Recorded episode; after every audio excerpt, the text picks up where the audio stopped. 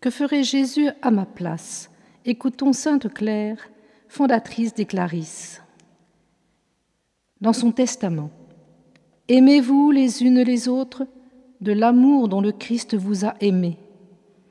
Et cet amour que vous possédez à l'intérieur de vos âmes, manifestez-le au dehors par des actes, afin que, stimulées par cet exemple, toutes les sœurs grandissent toujours dans l'amour de Dieu et dans l'amour les unes des autres.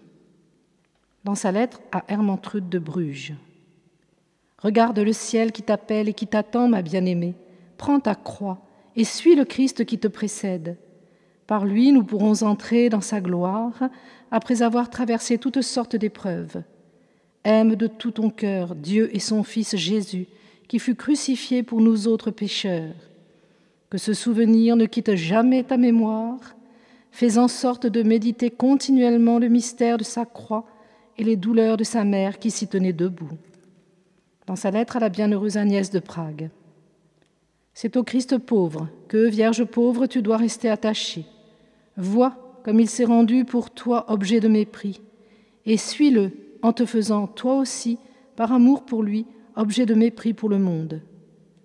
Ton époux, le plus beau des enfants des hommes, qui est devenu pour te sauver le dernier des humains, méprisé, frappé, tout le corps déchiré à coups de fouet, mourant enfin sur la croix dans les pires douleurs, regarde-le, illustre reine, médite-le, contemple-le, et n'aie d'autre désir que de l'imiter.